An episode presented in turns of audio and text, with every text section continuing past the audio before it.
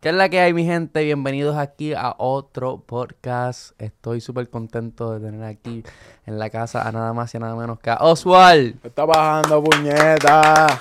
Desde la burla en la casota con el Gio. Dímelo, bajando, ¿todo bro. bien? ¿Cómo te tratan los. Miami? ¿Verdad? Siempre me trata bien. Yo vengo a trabajar, so esto acá bien. Ya, empezaste, llegaste y la primera pregunta que me hicieron fue que ¿de dónde tú eres? ¿De dónde tú eres? ¿Tú eres de Puerto Rico? ¿Dónde tú eres? Yo dije Luquillo. Luquillo. ¿Tú, tú conoces esa área? Cercano, claro, brother, vecino. Mira, yo nazco en Fajardo y me crío en Puerto, eh, en Ceiba, perdón, hasta los 12 años. Y ahí es que yo paso a Río Grande. Por eso es que yo, pues, digo mucho que soy de Río Grande, porque en realidad mi etapa de dañarme, las amistades, las juntillas, fue en Río Grande. Pero yo le metí 12 años a Ceiba, ¿entiendes? Que eso es bastante porque tengo muchos recuerdos de allá. Tú naciste en el hospital de Fajardo. Exactamente. Ahí, cariduro al fin. Exactamente, cariduro, puñeta, nacimiento. Ya, y, y pero esos pueblos, esos pueblos para allá, ¿cómo fue tu, tu, tu crecimiento en Ceiba más o menos? Pues mira, mi crecimiento en Ceiba fue en un residencial público. eh, como todas las vidas de residenciales públicos, brother. Altas, bajas, uno ve cosas feas, ve cosas bonitas, te llevas buenos amigos, buenos recuerdos, también te llevan malos, pues porque tú sabes que siempre pasan. Pero yo digo que fue de aprendizaje. Esa fue mi etapa más de aprendizaje, porque ahí fue donde tuve, ¿me entiendes? Un par de pup, pup, eh, bajones. Pero gracias a Dios estamos aquí. Ya, y después te mudas para Río Grande. Río Grande. para casa de mi abuela. Entre, to- entre todas las mudanzas que hice a lo largo que viví en muchísimos estados, brincoteo en brincoteo, ¿Y eso por qué?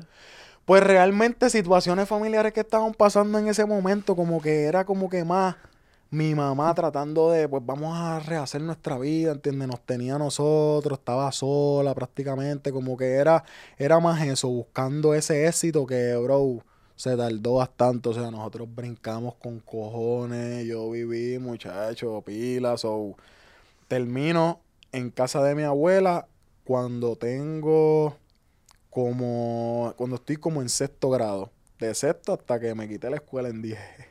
Te quitaste de la escuela. Me quité con cuatro, yo siempre fui cuatro puntos, brother. Me quité porque en verdad, no sé, sentía que se estaba perdiendo mi tiempo, lo que estaba... ¿Tú piensas que, que tú, o sea, por lo que voy entendiendo es que en verdad tuviste un crecimiento súper dif- difícil y, y eso te quitó el ánimo como para la escuela? Como que en la escuela tú no, No te podías, tú no te, tú te podías escapar de la escuela, tu Sí. mente te, te- como que te funcionaba como terapia librar tu mente de las cosas que estaban pasando en tu Es casa. que en la escuela yo era de buenas notas, pero en verdad me gustaba un poquito bandidear.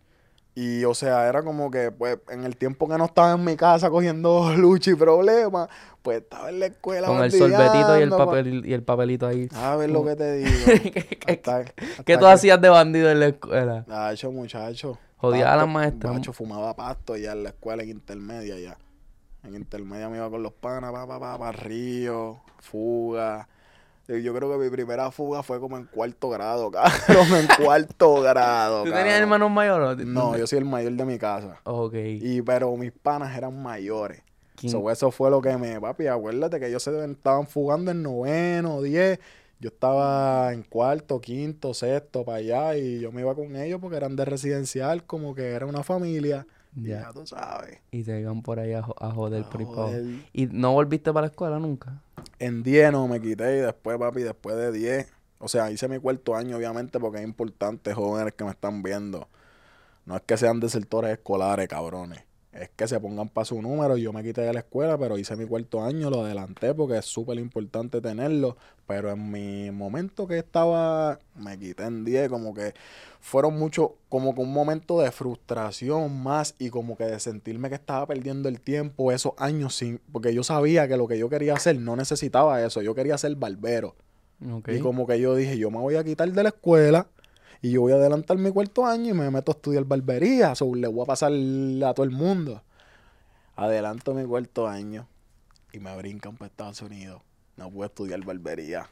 ¿Tu, tu familia tomó una decisión de... Sí, ahí empieza el trote, como que ahí fue un trote porque me frustré. O sea, al verme ya con 16 años, cuarto año, me salí de la escuela, no podía coger high, no me aceptaban en ningún trabajo porque le dan mínima 17. So, estuve 11 meses, bro, en mi casa, frustración.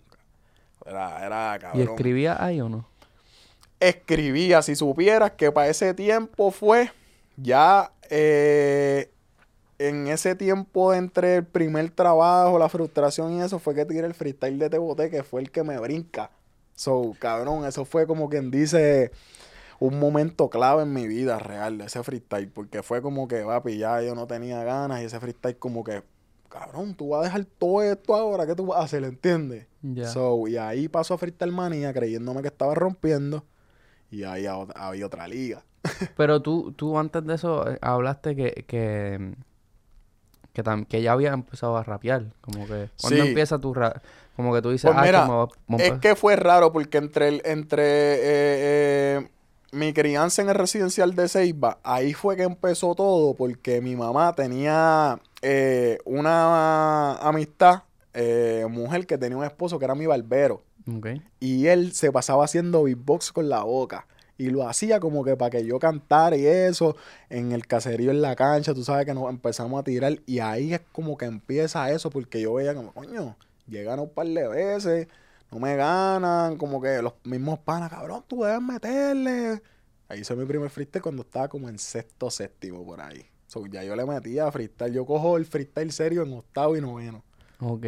Esa fue mi, Y esa era tu manera de, defenderte también, como, como que te la daba el corillo también, como que... Full, o sea, como que eso se volvió, aparte de mi hobby, una manera de, de, de, de expresarme, de desahogarme también, y como que veía que el movimiento era chévere y me estaban apoyando, pues lo seguía haciendo empecé a hacer y como que fui creciendo, o sea, empecé hablando lo que era, eh, versus y después historias románticas, un desamor, una historia de un chamaquito que se quedó sin familia, historias de los mismos fanáticos que me enviaban en, a los Instagram, bro, y tú, este, vi tu freestyle, me gustaría que hicieras uno de estos, yo cogía las historias que más me gustaban, las escribí, así fue el desarrollo mío freestyle. Ya. Entonces, eh, antes de irte para los Estados Unidos, ¿para dónde te fuiste?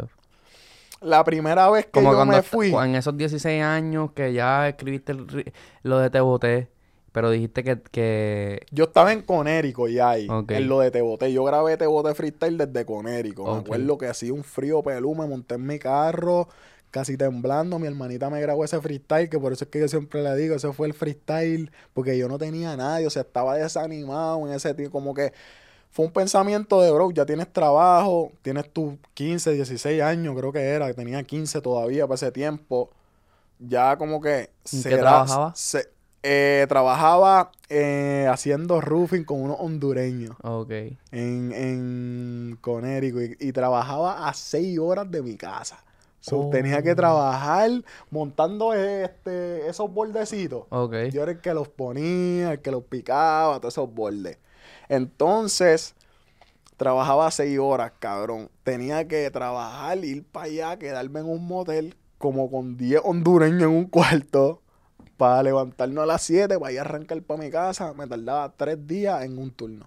Wow. llegaba dos veces a mi casa y los demás estaba afuera trabajando. ¿Y, lo, y los hondureños? No, las máquinas, papi, todos los hondureños que me estén viendo son unos cabrones trabajando. Las máquinas son los que me enseñaron que joderse 16 horas de pie, almuerzan y comen 5 minutos y vuelven y se paran los verdaderos caballos.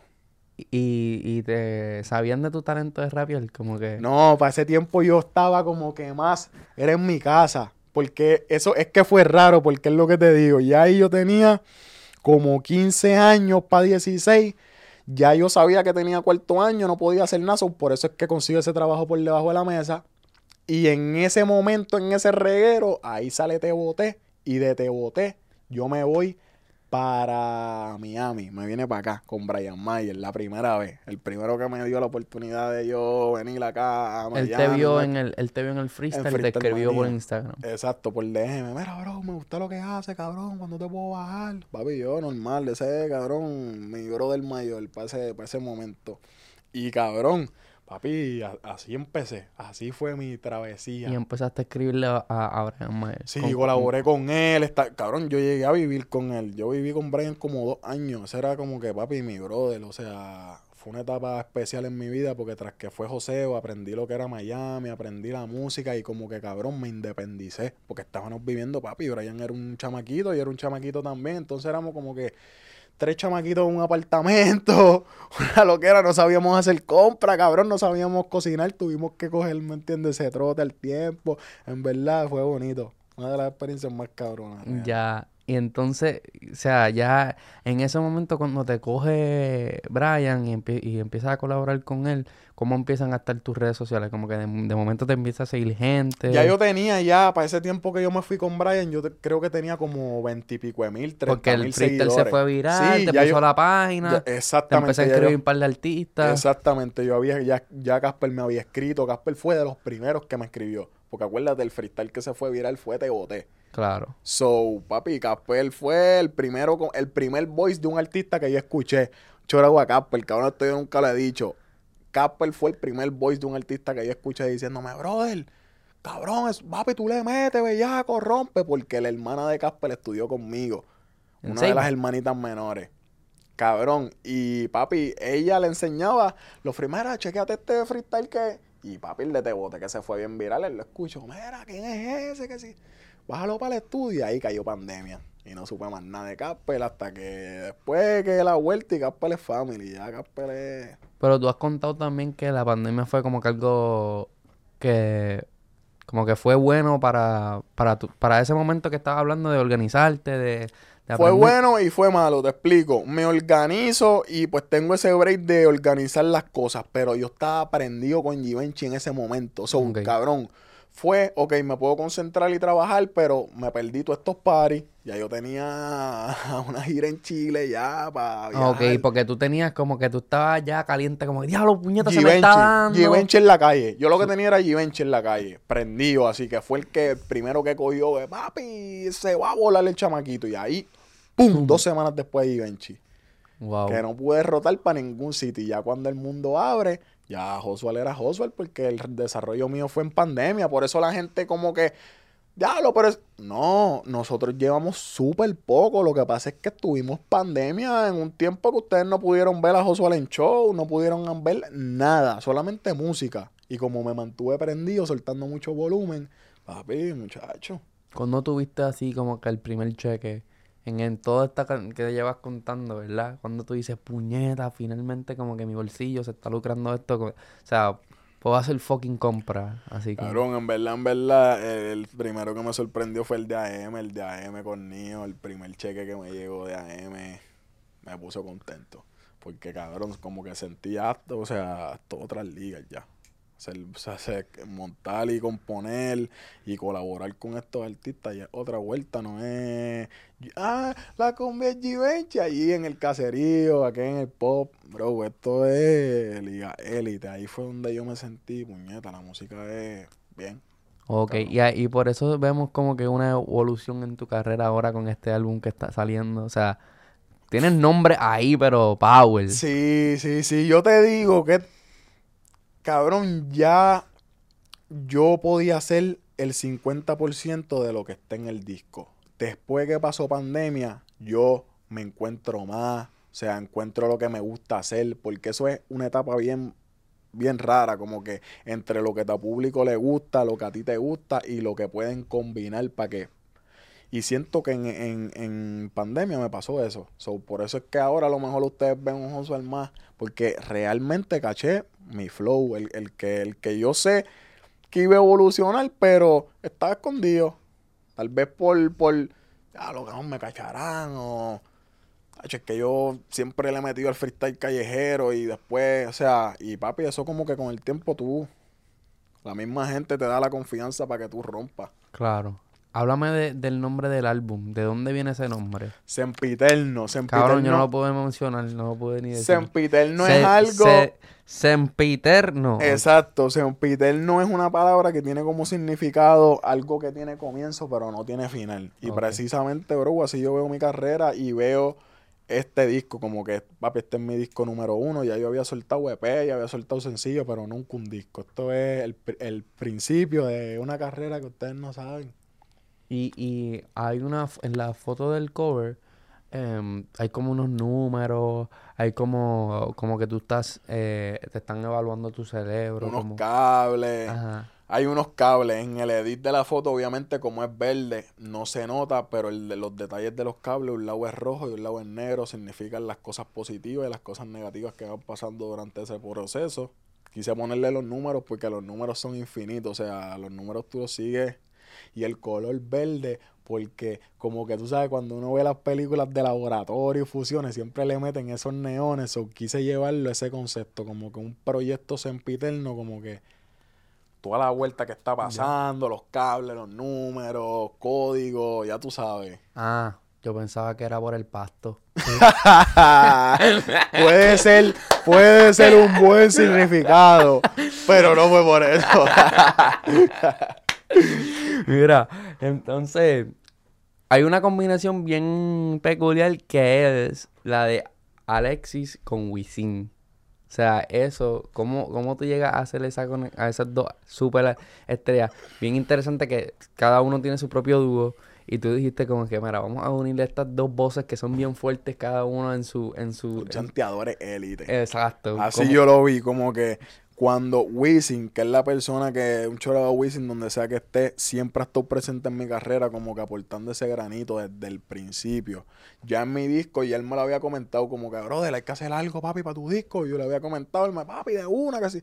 So, él me presenta el tema, me dice, brother, esto es un palo. Vamos a romper, yo rompí ahí después me enseña Alessi eh, que eso él lo hizo, Wisin. Y cuando estaban en el estudio escuchándome, oye, Oswald, ¿tú sabes que...? Y me, y yo di- me quedé como que, puñeta, o sea, me diste una bala legendaria.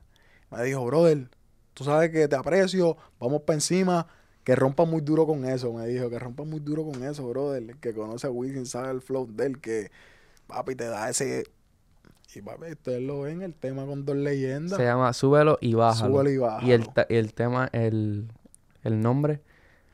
Súbelo y bájalo, pues en verdad, el que escuche el tema, el que no lo haya escuchado, que vaya a escucharlo, es eso mismo, como que para que las babies lo suban y lo bajen, ya tú sabes, las babies que tengan el big booty, Ya. súbelo y bájalo. Algo que te hace a ti bien diferente de, de cualquier otro artista es tu voz. Eso siempre te, como que siempre te han dicho eso, como que tú, tú, como que tu voz de por sí ahora mismo en esta entrevista es única, pero también como que tienes tu propia identidad cuando te montas a una pista también. Como- Sí, sí, sí, me lo, me lo han mencionado bastante, me lo han mencionado bastante. No sé si es por la voz gruesa o Claro. porque también a veces combino las dos, pero, cabrón, qué bueno que me entiende que lo vean así también, porque realmente eso es súper cabrón, entiende que la gente pueda reconocerte, porque hay veces que uno escucha artista y canta temas y uno no sabe quién es, entiende que es un privilegio que tú puedas cantar y la gente diga, mira ese Josué.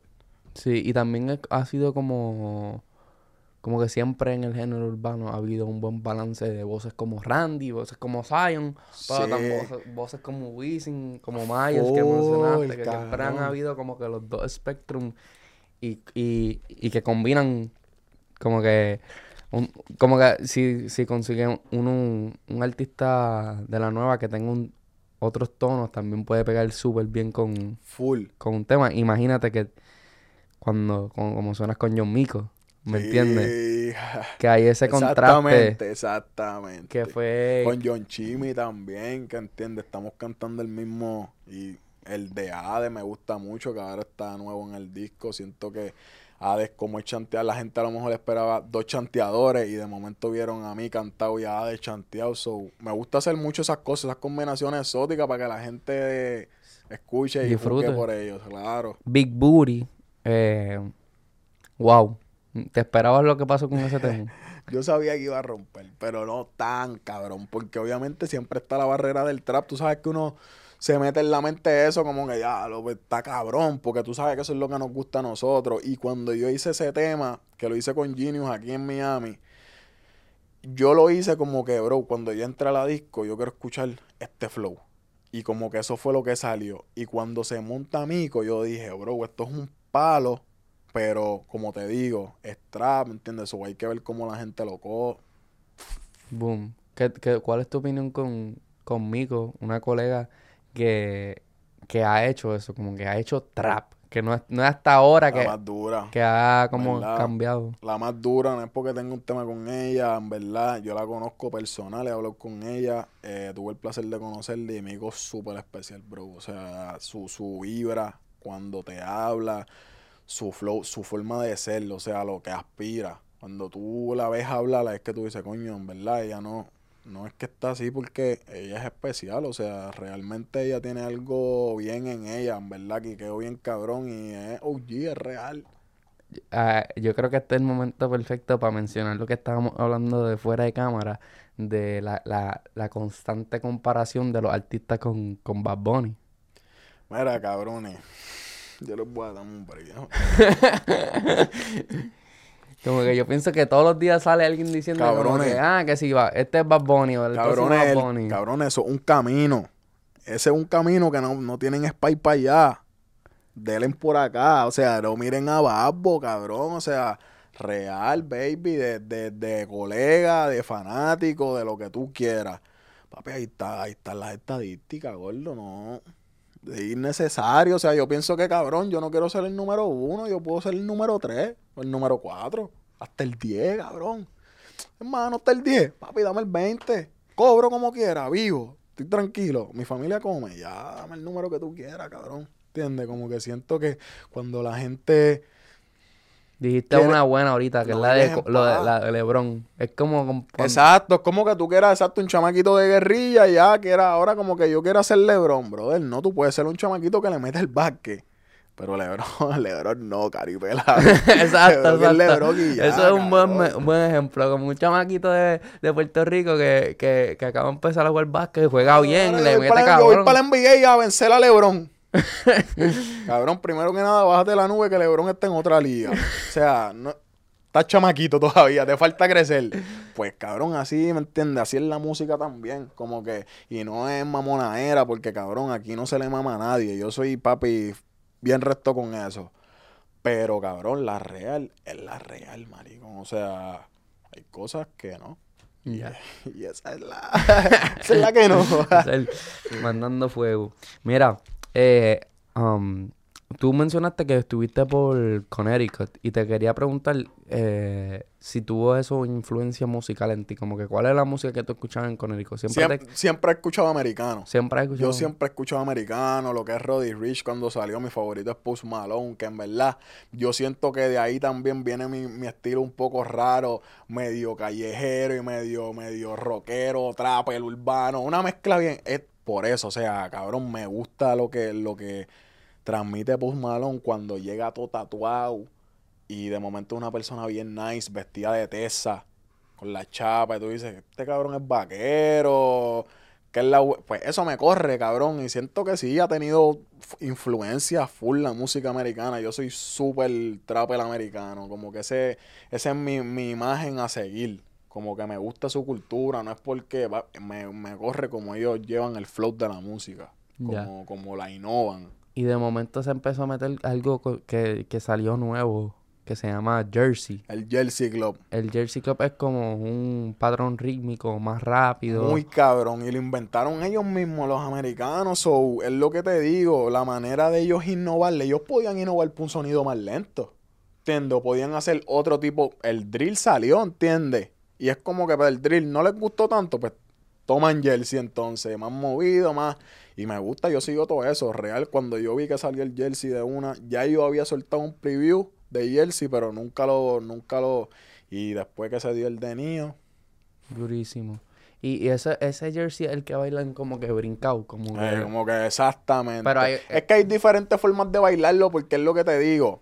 El jersey se pega en muchas partes y cada quien lo adapta como quiera. O sea, es como decirte el dembow en República Dominicana. El dembow hay una manera de bailarlo, pero todo el mundo lo baila diferente. O sea, tú puedes meterle tus pasos, tú puedes manotear más con las manos, puedes moverte más de los pies. Pues así es el jersey, pero tienes que llevar un ritmo que se vea cabrón cuando lo estés bailando. Y, y eso, eh, ¿cómo se llama? Sa- se llama Jersey porque salió de New Jersey. Sí, sale en New Jersey. Eh, sale, se pega también en Chicago, en lo que es esa área Philly, todos esos morenos. Es que él, él es como Puerto Rico. Cuando se pega una moda en Puerto Rico, en Carolina, de momento tú ves Fajardo, Luquillo, infectado. eh. So, pero se, ori- se, se origina de ahí, exacto. Y, y hay una muchacha, ¿cuál es la muchacha que, que tiene una canción bien pegada que, que es de Jersey? La que tiene, la que tiene la frito. Este, Ice, Ice Ice. Ice, Yo pienso que ustedes harían un tema cabrón. Durísimo. ¿Tú te imaginas. Oswald con Ice Spice? Sería voladera, cabrón. y yo pienso que ya lo más seguro tiene algún latino por ahí. Mami, por favor, ya sabe que hay que Eso sería un buen tema, yo pienso.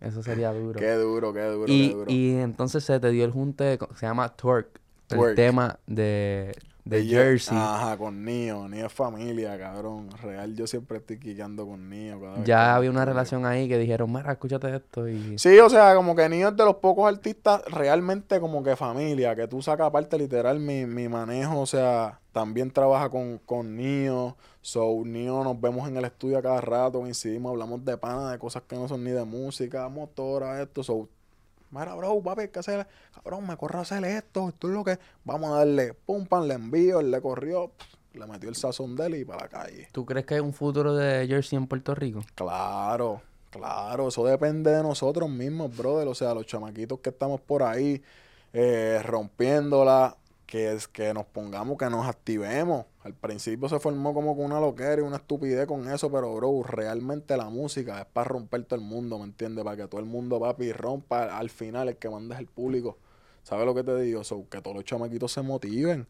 Es un ritmo cabrón. Pone a bailar a todo el mundo. Lo puede usar para la playa. Lo puede usar para todo, para todos lados. O sea, siento que es bien. Puede salir algo cabrón. No sé si todas las mentes estén adaptadas a eso, pero el que se adapte a eso es un ritmo bueno para PR. Nosotros somos rumberos.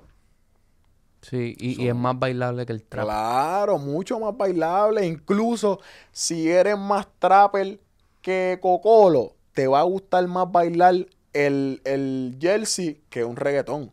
¿Entiendes? No todo el mundo quiquea con el reggaetón. ¿Entiendes? Hay gente que son más de... que de... ¿Entiendes? So, Sí. diversidad, yo digo, los pensamientos son diferentes. Es como que para cada mente algo. Claro. Mira, hay alguien que para mí como que, ah, no, no sé si puedo decir esto, pero lo voy a decir, como que sacaste de la tumba y es uno de mis favoritos. Y yo hice un tweet, ¿Cuál? yo hice un tweet hace poco que dice, me hace, me hace falta Yomo y Tego Calderón. Pero sacaste un tema con, con Yomo, Yomo. ¿Cómo claro. carajo pasa eso? Papi, Primero que nada, un respeto, porque Yomo, cabrón, así mismo como tú lo ves, así mismo yo lo veo. Yomo es alguien, cabrón, que yo crezco escuchándolo. Mi papá es taxista, Yomo fue taxista también. Son mi papá en algún momento coincidió con Yomo.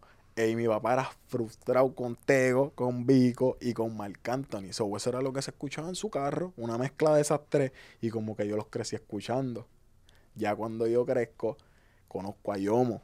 Y papi, Yomo pureza, gordo. O sea, cuando lo conocí lo admiré más todavía.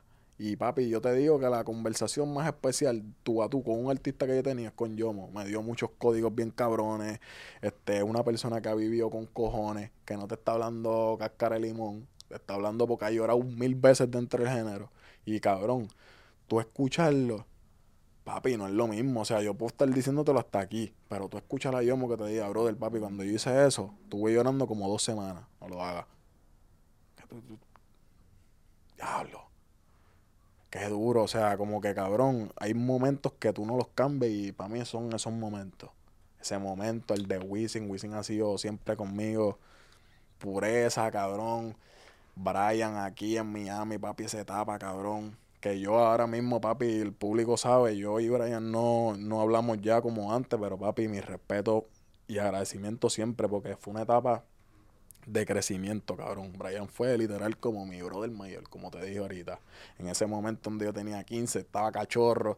Papi, vente, vamos a trabajar, esto es el estudio, esto es esto, pum, pam. Vamos a darle a la vuelta. Me prendió más ese sueño que ella tenía, ¿entiendes? Ya. So, Y, y, y por qué tú, o sea, él decide, mo- Yomo decide montarse en el tema y ya, como que esa relación que tú creaste, ese vínculo, pues te abrió la puerta a decir, mira, lo que necesites, como que, Claro, si es que siempre ahora que dice eso, es cabrón porque no todo el mundo lo hace, pero yo siempre tengo que hacer eso. O sea, no hay colaboraciones de Josuel por ahí que yo no conozca al artista antes o que yo no te haya dicho, brother, me gusta lo que hace o siempre tiene que haber eso. Siempre tiene que como que haber esa admiración porque siento que si hace, o sea, ¿por qué más lo vas a hacer? ¿Para llenar a quién?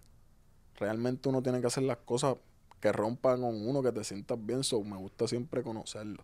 Ya, y, y bien, o sea, pudieron, eh, pudieron pasar el tiempo en el estudio, fue... Papi, es lo que te digo, la conversación más bonita, Fue creando ese tema. Sí, literal, ni creándolo. Él creó solo, yo lo dejé, yo siempre le doy su, espacio al artista. Hay artistas que no le gusta que estén adentro. Y yo, como no sé si eres de eso o no, por no preguntar, siempre me, me salgo para que tú puedas montar en tu... Pero cuando él sale o sea, que en, los recesos, yo, como quieres agua, dale para acá, afuera. Papi, muy, muy cabrón, Ya. La Biblia ahí fue, que, ahí fue que pudiste hablar con él y tuviste esa conexión. los tiempos del Fader, lo que pasó con él, esto, lo otro, todo lo, el trote que él cogió, bro, del esto, lo otro, papi. Yo me envolví un tiempo cantando en la calle, eso me trajo cosas negativas. Ten cuidado con eso, papi. Consejos que de verdad me son reales, cabrón, porque a mí ya me ha pasado, ¿entiendes?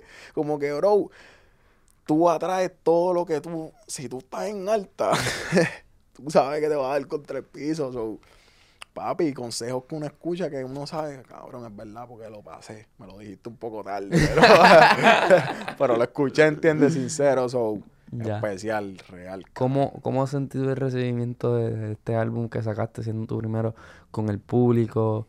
Eh, ¿Te has presentado en tarima por ahí con Eh, sí, me he presentado en tarima y sigo presentándome. De hecho, tengo party el sábado, dos paris el sábado en Puerto Rico. Eh, viajo de nuevo para, creo que Chile o si no, eh, México, uno de esos dos. Eh, y sigo rodando, me he presentado cuando no estoy de, medio y cuando no trabajando en PR. Muy bien. PR es que estamos localizados. ¿Qué esperamos de ti en el futuro? Cabrón, no digas mucha música, porque todo el mundo dice mucha música. ¿Qué esperamos? No, verdad. Yo te diría que, papi, lo que están viendo, una evolución en todos los aspectos, o sea, no, no tan solo musical, que van a haber muchos juntos, o sea, diferentes, sino como que, papi, yo siempre eh, voy a hacer cambios en mí que se van a sentir. O sea, realmente la gente que sigue a Josué desde un inicio ha visto que ha sido una evolución bien cabrona en todo, porque yo soy una persona que siempre se plantea eso. O sea, mi meta es cómo soy más cabrón que ayer. Estoy pensando eso constantemente. Un día le añado un peinado nuevo, un día, ah, coño, nunca he usado este flow de ropa, vamos a usarlo. O sea, yo no me tranco en nada. El que sabe ha visto mis videos, papi, yo he salido en videos, camisas de tela. Papi, a mí me gusta monear con todo eso, el color de pelo. Yo me pintaba el pelo desde los free, diferentes colores. Yo siempre he jodido con eso, siempre. Ya. Ahí mencionaste algo que no, que no, que no toqué mucho, que no, no, sabía de lo de Brian Myers. ¿Qué fue lo que pasó? ¿Por qué no pues mira, Brian, no es que no nos llevamos. Mira lo que pasó. Brian me da la mano el manejo mío era el manejo de Brian. Ellos tienen sus diferencias. Obviamente había un negocio de por medio. So, no se puede quedar. Yo obviamente sigo con mi esquina y pues obviamente como hay rosa, entiende, el respeto de, no cruzar la línea ni de allá ni para acá, es como que pues ha dejado tú ahí, pero nunca ha habido problema, o sea, ah, nada ni de nada, que un tiempo salió la tiraera, que no fue para Brian, yo siempre le he dicho como que ahí pasó, él sabe, los que saben saben, o sea, yo cuando dispares para pa él, que es clave. Sí. Y como que la gente malinterpretó, pero nada, o sea, Brian mismo sabe, nosotros estamos claros, no hay nada. Simplemente como que, papi, ese respeto, de como que sabemos que hubieron, papi, por respeto, como yo estoy, pues normal. Pero cabrón, yo, el hermano es mío, o sea, el búho que fue la real persona que me enseñó a él. El búho fue el que le dijo, brother, este es el chamaquito que, So, cabrón, ese es mi brother. O sea, cuando nos vemos por ahí, familia, cabrón, porque es lo que te digo, no hubo problema, simplemente ese respeto de Un negocio entre medio. Claro, claro, claro. Y también hace poquito que te pregunté el jersey se malinterpretó o hubo como que como que no sé por qué la gente quiere competir de que quién fue el primero que hizo esto, o lo otro. Yo no, en verdad, en verdad, yo a mí no me gusta ponerle, pero el primer jersey, el primer jersey, preview de PR fue mío. Lo que pasa es que ese tema no salió y se llamaba twerking. De hecho, se llamaba twerking y el de mío se llama twerk. Y era ese flowcito. ¿Qué pasa? Cuando yo lo suelto, eso se va bien viral. ¿Qué se va? El preview. El preview. Ok. Yo a ese tiempo cogió como 200 mil views por ahí. ¿Y Se cuándo va- fue eso? No sabes. Ah, eso fue como hace un año y pico, dos años, creo que fue. Li- empezando, literal, estábamos en pandemia todavía. Que si, eh, si lo ven en el Philly, como había pandemia, en el video todos tenemos un Philly diferente. Y es por eso, porque teníamos el miedo de pasarlo. Todo el mundo aprendió su Philly Del personal y estábamos todo el mundo mezcla. Y fue ese de esto. ¿Qué pasa? Sale el brodercillo a hacer lo suyo y pues cabrón, no sé si es que no están al tanto o que pues por la situación obviamente tú sabes que todo el mundo se va a dar en el pecho, nadie va a decir que es del lado contrario. Pues como que hubo eso, refiriéndome a lo que, pero bro, no, como, como que no, es, no era para eso, o sea, sin, cabrón, a mí, si quieren lo que te dijo ahorita, ¿quieres ser el primero, papi? Que, ah, o sea, dale, pon los temas al lado del mío, ¿entiendes? Y ya, porque es lo que te digo, al final manda el público. El público es el que dice, este es y este no es. Y como que se formó eso pendejo, pero real ni le presté mucha atención. Lo que hizo fue molestarme un poquito al principio, porque cabrón, si yo llego a hacer otro, te escribo aparte. ¿Entiendes? A mí no me, yo no soy de bullas de red, el que me conoce sabe, cabrón, y el que yo le doy mi número de teléfono es porque hay una confianza. So, antes de hacer, cabrón, llámame. Era, brother, papi, coño. Dijiste esto y baby, el mío, hasta donde tengo entendido. Y si yo soy otro, papi, te pongo claro, mira, baby, es que yo había zumbado. Pero no, se pusieron a. Y ya tú sabes. Ok, entonces, y, y esa llamada todavía es como que... ¿Tú piensas que to- todo debe ser como que más tra- tras bastidores entonces que... Es que, brother, mira, estamos en un, en un ambiente, en un género, donde una cosa así la hacen así. Y la, la línea del respeto es bien finita, cabrón. Y yo no la cruzo con nadie. Para que nadie la cruce. So, cabrón, ¿Tú te sentiste que, que te Se- faltaron el respeto? Claro, cabrón, porque tienes mi número de teléfono, ¿entiendes? Tienes mi, cabrón, llámame, ¿entiendes? Normal, tienes gente en común, como que el hacer, ya lo veo como que más marketing, entonces te estás queriendo lucrar. Cabrón, eso no es de, de real, ¿entiendes? Yo no hago eso con nadie para que no me lo hagan, porque cuando me lo hagan va a pasar lo que pasó. Ya. Pues ya.